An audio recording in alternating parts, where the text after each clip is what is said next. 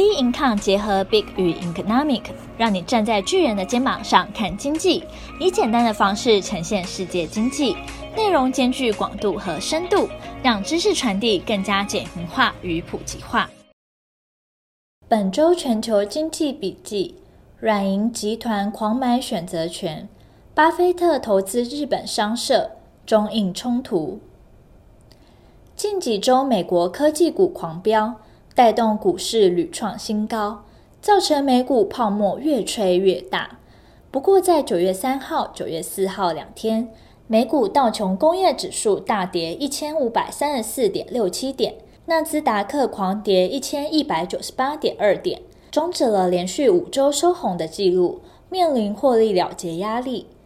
而市场也传出，美股这波飘涨急跌背后恐有幕后黑手。软银集团狂买选择权，据传日本软银集团执行长孙正义砸下数十亿美元，大买美股炒短线，操作美国上市科技公司的股票衍生商品，大量买进买入选择权，也就是投资人可在特定日期之前以约定价格购买约定标的物的权利。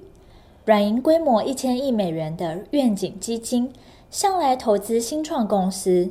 例如，共享办公室业者 WeWork 和轿车软体 Uber 等，大举前进选择权市场，为该投资公司写下新篇章，显示孙正义追逐风险的豪赌风格不减反增。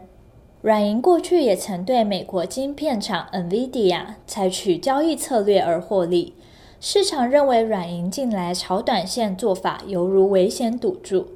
虽然收购大量买进买权，可让大型科技股及整体美股走势变得更加活跃，同时也迫使竞争对手必须买进更多股票避险，让恐慌指数 VIX 连带提高，意味一旦股市行情突然被拉回原本应有价位，将造成泡沫化涨幅，股价顿时崩盘。投资人担忧股市一旦泡沫化，将引发软银亏损。因此，软银九月七号股价重挫七点一五 percent 至五千八百八十一日元，是软银股价从今年三月以来单日最差表现。另外，股神巴菲特执掌的波克夏公司将富国银行 （WFC US） 持股大砍逾四成，降至三点三 percent，同时宣布已入股日本五大商社，包含伊藤忠商事。丸红、三菱商事、三井物产、住友商事各持股至少五 percent，持股总值逾六十亿美元。这些企业涉足业务极广泛，包含原物料、便利商店、家庭电视购物等。股价和日股大盘一样，并不高。其中四家公司的股价甚至低于账面价值。过去日本失落三十年，经济面临贫血。企业报酬率低以及人口结构老化的问题。二零一二年在安倍上台后推动三支箭，除宽松货币政策和财政刺激外，第三箭便是推动结构改革，聚焦于股东价值与公司治理。目前在公司治理改革方面已见成果。因此，虽然巴菲特这一决策看上去唐突且让人感到意外，但仔细观察。却能发现是充满巴菲特式投资精髓的股票选择。巴菲特向来投资都是以价值股的股价买入成长股，因此买入虽然具有成长潜力，但市场估值较低的商社股符合这种逻辑。四十五年来第一枪，中国印度冲突升级，在持续进行的中印对峙中，中印间在产生新风波。九月七日，印度驻军在中印边界鸣枪警告中共巡逻士兵。印度军方表示，此举动是为了避免再度发生像六月中旬时加尔万河谷的流血冲突。当时至少造成二十名印度士兵死亡，而中共至今没有公布死伤详情。